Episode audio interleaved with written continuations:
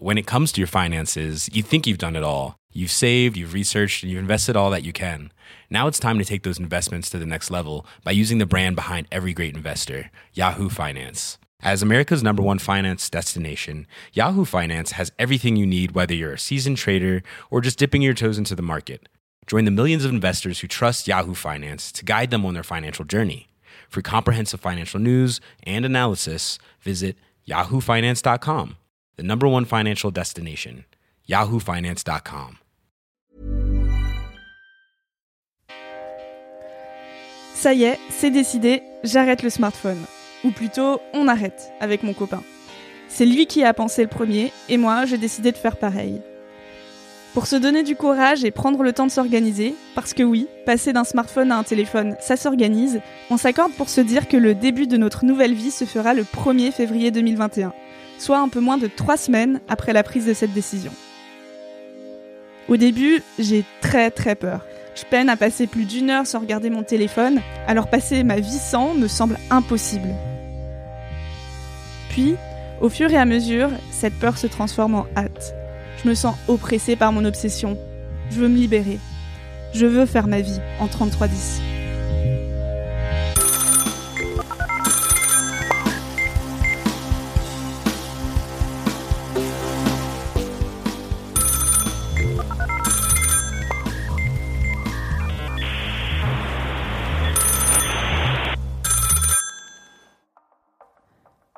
Qu'est-ce qui me manquera quand je n'aurai plus de smartphone? Dans les jours qui précèdent la fin de ma vie ultra connectée, je fais la liste. Vivre sans GPS, ça ne m'angoisse pas trop. J'ai un très bon sens de l'orientation et je me dis que je n'aurai qu'à regarder un plan avant de partir. Pour WhatsApp et Signal, c'est plus compliqué. Ces applications sont accessibles sur un ordinateur, mais doivent être connectées à un smartphone allumé pour fonctionner. En fouillant sur Internet, je trouve une solution.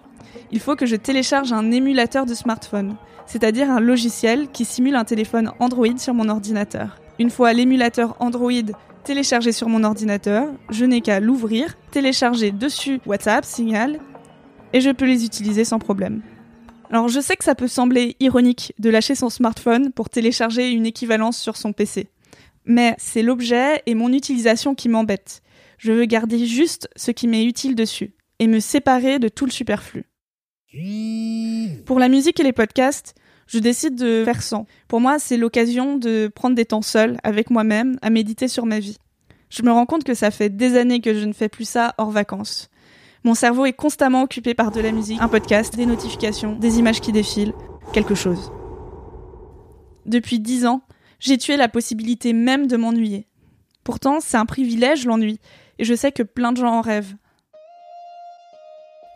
Quand le 1er février arrive, mon mec et moi sommes surexcités. On retire minutieusement nos cartes SIM de nos smartphones pour les ranger dans nos nouveaux téléphones. On trinque à la libération. J'ai l'impression de me débarrasser d'un énorme poids dans ma vie. Le genre de poids qui s'est établi gramme par gramme, sans que je le sente s'accumuler. Je me sens si légère. Le soir, quand on va se coucher, c'est con mais je n'en reviens pas il n'y a pas la tentation de regarder mon téléphone, vu que mon téléphone est pourri. Alors je prends un livre, bouquine quelques pages, et je m'endors sereine.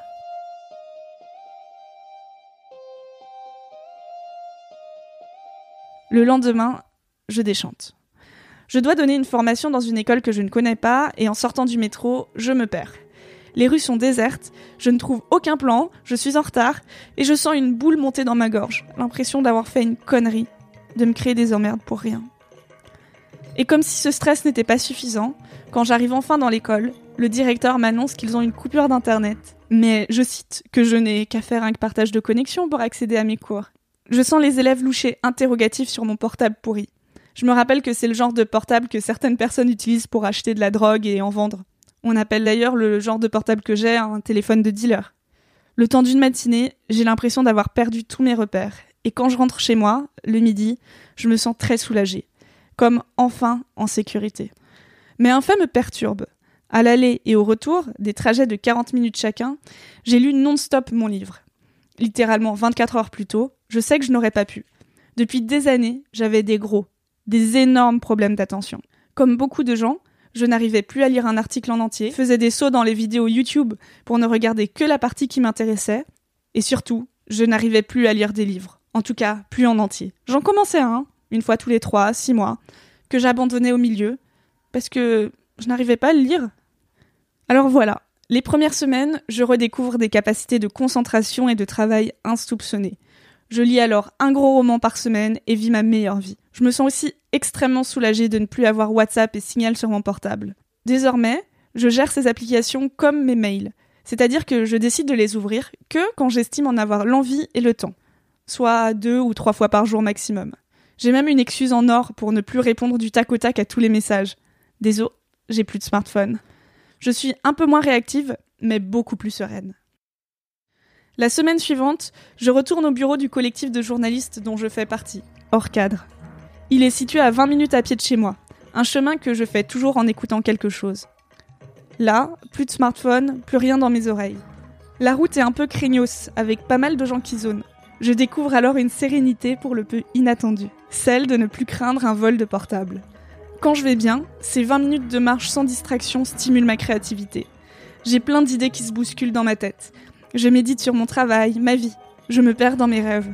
Ça fait du bien de s'ennuyer. Mais un jour, je commence à avoir des pensées dans tous les sens, beaucoup d'angoisse qui bouclent dans ma tête.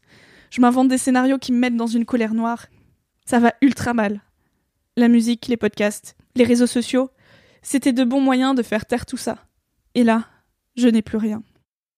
Ma vie en 3310 est un podcast entièrement écrit, réalisé et produit par moi-même, Anouk Perry. Dans le prochain épisode, je vous donnerai la conclusion, trois mois après le début de cette vie sans smartphone.